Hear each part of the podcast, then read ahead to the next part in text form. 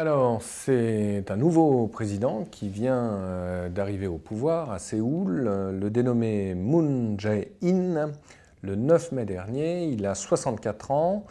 C'est un démocrate et chose assez intéressante par rapport au contexte des rivalités entre les deux Corées, il a des origines nord-coréennes. Donc sa famille est originaire de l'actuelle euh, Corée du Nord. Et euh, c'est un homme politique euh, réputé pour sa probité, et évidemment la scène politique sud-coréenne en a bien besoin, car même si M. Moon a été élu très confortablement avec une majorité de 41% contre 17% pour le camp conservateur, il est confronté à des crises euh, très importantes. Tout d'abord, une crise de confiance, euh, qui est celle de toutes les démocraties du monde, on le sait bien, euh, mais d'une crise liée aussi aux enjeux internationaux que représente la péninsule coréenne. Évidemment, par rapport à Pékin, les relations se sont considérablement distancées à l'époque de son prédécesseur, Madame Park, qui, on le rappelle, a été destituée après une grave affaire de corruption qui l'impliquait directement.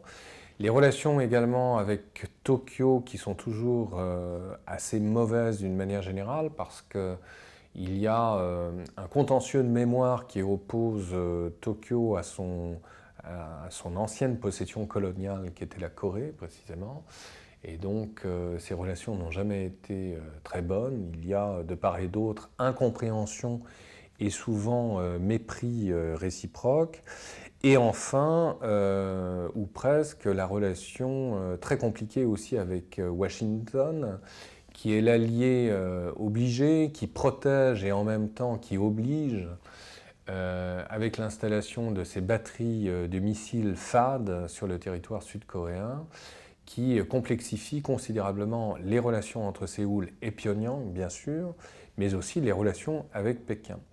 Et donc le nouveau président arrive euh, dans ce contexte ô combien difficile, mais d'emblée, tous les observateurs l'ont remarqué, euh, tous ces éléments de langage, ou presque, tournent autour du mot réconciliation. Et ça, c'est assez intéressant parce qu'il n'y avait jamais eu, euh, depuis au moins 2008, de volonté claire de rétablir une négociation, un dialogue direct avec euh, la Corée du Nord et euh, son dirigeant.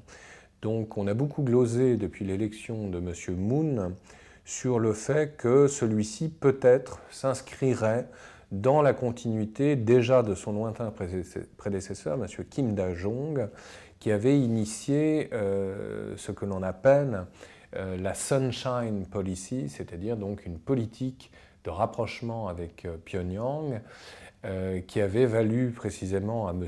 Kim à l'époque, alors Premier ministre, alors président pardon, euh, de la Corée du Sud, euh, le titre de prix Nobel de la paix. Et rappelons que ce monsieur Kim était par ailleurs un catholique très très engagé, ce qui explique en, partie justement cette culture de rapprochement fondée aussi sur le pardon. Bon. Donc c'est évidemment l'un des grands enjeux et encore l'inconnu à ce jour euh, de savoir quelles seront les priorités de sa politique étrangère. Une chose est certaine, c'est que euh, les enjeux économiques sont tout à fait considérables.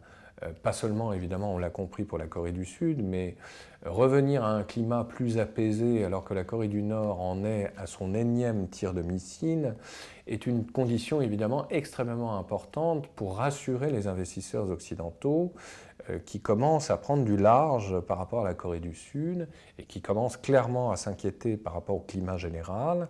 Et même pour les investisseurs sud-coréens en Corée du Nord, euh, la venue de ce nouveau président pourrait annoncer, en tout cas c'est le vœu euh, espéré par plus d'un, la réouverture du site industriel de Kaesong, qui est une sorte de zone économique spéciale en Corée du Nord, où se trouve euh, une majorité euh, d'entrepreneurs sud-coréens et qui employaient jusqu'en 2016, jusqu'à sa fermeture en septembre, près de 50 000 employés nord-coréens.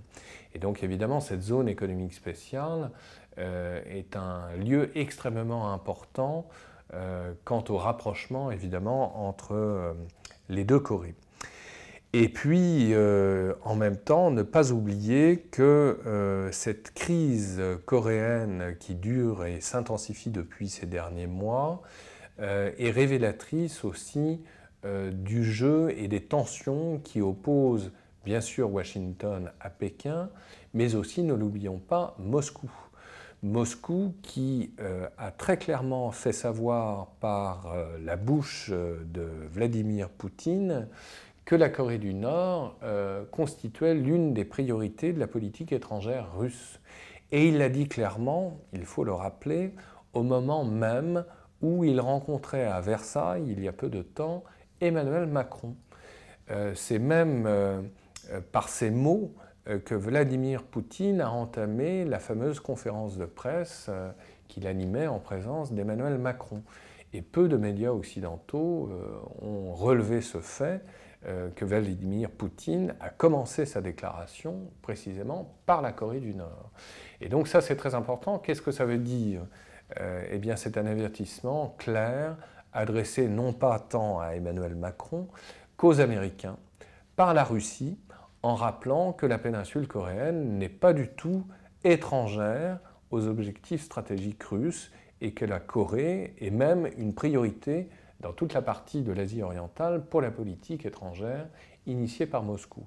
Cela signifie aussi que de ce point de vue-là, même si Pékin tient un double discours, il y a clairement une volonté tant pour Pékin que pour Moscou de ne pas lâcher la Corée du Nord au profit euh, euh, des Américains pour aller vite. Hein.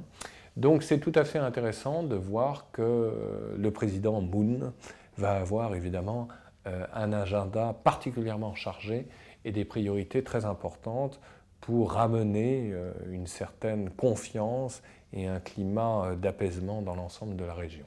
À suivre.